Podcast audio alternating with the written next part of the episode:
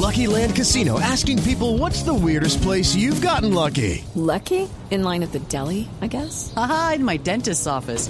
More than once, actually. Do I have to say? Yes, you do. In the car before my kids' PTA meeting. Really? Yes. Excuse me, what's the weirdest place you've gotten lucky? I never win and tell. Well, there you have it. You can get lucky anywhere playing at LuckyLandSlots.com. Play for free right now. Are you feeling lucky? No purchase necessary. Void where prohibited by law. 18 plus. Terms and conditions apply. See website for details. El más importante proyecto del gobierno. Ricardo Ávila es un colega, es columnista, es analista eh, del diario El Tiempo. Eh, escribe, me, me corregirá, no solo semanalmente, sino muy frecuentemente en este que es el más importante diario del país y el de mayor circulación, sobre temas que tienen que ver con política, pero preferencialmente con el tema del cual es, él es experto, que es economía. Escribió hace poco uno, hace unos días, hace una semana exactamente, uno que cae como anillo al dedo. ¿Qué viene para la economía del país tras la aprobación de la reforma tributaria? Ricardo, un gusto saludarte, gracias por acompañarnos en Sala de Prensa Blue. Y arranco con eso, con el título de la columna de hace una semana. ¿Qué viene para la economía después de la tributaria? Buenos días. A través, de Blue, en esta mañana de domingo, es especialmente gratificante. Con respecto a la pregunta, Indudablemente, como dicen los matemáticos, la reforma tributaria es una condición necesaria, pero no suficiente para garantizar una base adecuada. Y estos desafíos tienen que ver primero con qué se va a hacer con el dinero de la reforma tributaria, una de las incógnitas que todavía no hemos podido ver es si se va a gastar todo, si se va a guardar una parte para disminuir el déficit fiscal o cómo se van a distribuir esos dineros. Sabemos que viene una adición presupuestal a comienzos del próximo año, pero claramente la distribución de la torta es absolutamente clave. El segundo tema claramente pues es la inflación. Esto que estabas hablando hace unos minutos sobre el tema del bolsillo tiene que ver con la evolución de los precios y cómo la gente siente que el dinero le alcanza para menos. Y a pesar de que en ciertas partes del mundo esa tasa de inflación ya comenzó a disminuir, en el caso de Colombia, pues está ya por encima del 12% anual. Y aquí lo clave es no tomar decisiones que contribuyan a que la carestía sea todavía mayor. Y en el corto plazo, eso está relacionado con el alza del salario mínimo. Todos sabemos que existe un comité tripartita que lo va a examinar, pero sin duda alguna, pues las posiciones van a ser muy divergentes entre quienes aconsejan moderación o quienes creen que este es el momento de pegarle un aumento significativo a esa remuneración básica y en un plazo más amplio, obviamente, está la propia evolución de la economía, una evolución que tuvo un año 2022 muy bueno, pero que el año 2023 se ve muy complejo. Mm.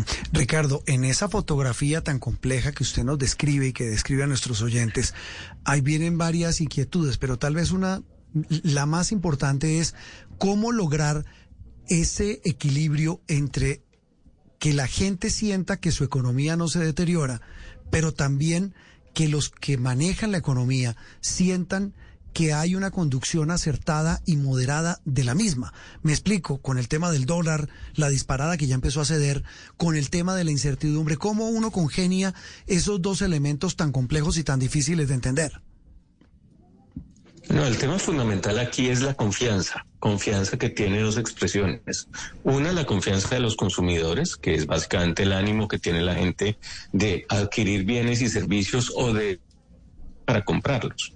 Y eso, evidentemente, pues es lo que constituye el gran motor de la economía. En Colombia, el consumo de las familias representa más de tres cuartas partes del tamaño de la economía, es de, de esa magnitud y por lo tanto, si hay menos confianza, pues ese componente de consumo se va a ver afectado. Y el otro tema que es absolutamente clave es la inversión, la inversión por parte de las empresas eh, y en el sentido que éstas vean las condiciones adecuadas, pues para hacer lo que en términos prácticos son apuestas de meter un dinero con tal de que este en un proyecto productivo renta, pues para devolver no solo el capital invertido, sino adicionalmente un rendimiento adecuado. Entonces esas son las dos grandes incógnitas. Y lo que uno ve, por lo menos con base en la encuesta del consumidor de fe desarrollo, es que la confianza se ha deteriorado de manera significativa en las últimas mediciones. Sí, Ricardo, justamente volviendo a este tema que usted menciona del consumo, quisiera preguntarle por la inflación, que es pues uno de los retos que nos ha descrito dentro de este panorama y que está muy ligado también a esa capacidad que van a tener o no los colombianos de seguir consumiendo. With the Lucky Land slots, you can get lucky just about anywhere. This is your captain speaking. Uh, we've got clear runway and the weather's fine, but we're just going to circle up here a while and uh, get lucky. No, no, nothing like that. It's just these cash prizes add up quick. So I suggest you sit back, keep your tray table upright, and start getting lucky. Play for free at LuckyLandSlots.com. Are you feeling lucky? No purchase necessary. Void where prohibited by law. 18 plus terms and conditions apply. See website for details.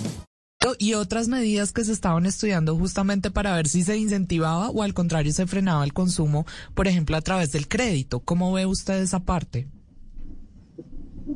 No, yo creo que es absolutamente clave pues que los precios comiencen a bajar porque eh, el gran desafío es que aquí no comencemos en una espiral alcista y por esa razón es que mencionaba lo del reajuste del salario mínimo que ojalá tenga moderación más allá de que todos sabemos que se le va a volver a, a quienes ganan esa remuneración el poder adquisitivo perdido, eh, pero es fundamental no equivocarse en eso ¿Por qué? Para que los precios no sigan subiendo y no se retroalimenten. Colombia tiene, como se dice coloquialmente, una economía muy indexada porque las cosas se reajustan con base en comportamientos del año anterior.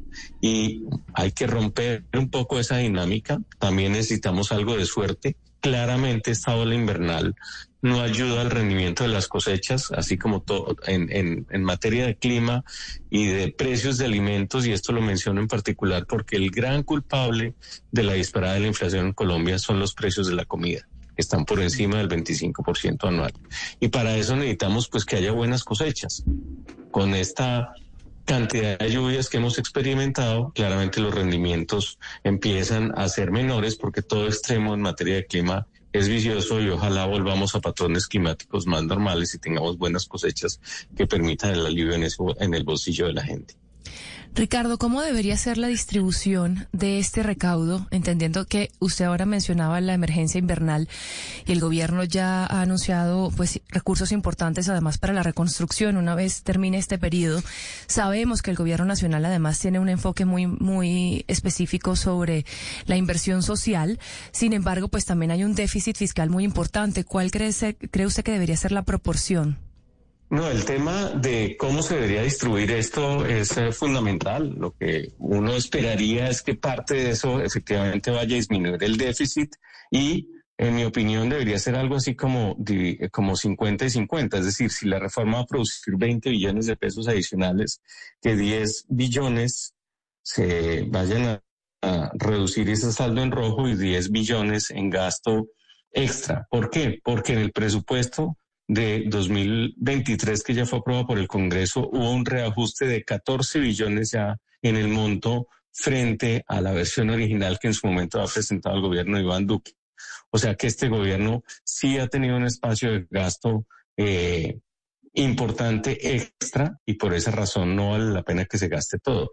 Claro, cuando uno lo mira frente a las de campaña que alguien cuantificó más de 200 billones de pesos, pues que se gasten 30 billones adicionales parece poco, pero no es, no es una cifra despreciable. Entonces aquí lo mejor es actuar con moderación, prendiendo una vela aquí y otra allá para seguir manejando en orden las finanzas públicas. Ese tal vez es el mejor ejemplo para explicar esta receta tan compleja y que, repito, a todos nos termina afectando y ya preocupando que es el futuro de la economía. Ricardo, como siempre, un gusto y gracias por habernos acompañado aquí en Sala de Prensa Blue. No, a ustedes muchas gracias y muy, muy feliz domingo. Okay, round two. Name something that's not boring. A laundry? Ooh, a book club. Computer solitaire, huh? Ah, oh, sorry, we were looking for Chumba Casino. Chumba! That's right. ChumbaCasino.com has over 100 casino style games. Join today and play for free for your chance to redeem some serious prizes. ChumbaCasino.com. No purchase necessary. Where prohibited by law. 18 plus terms and conditions apply. See website for details.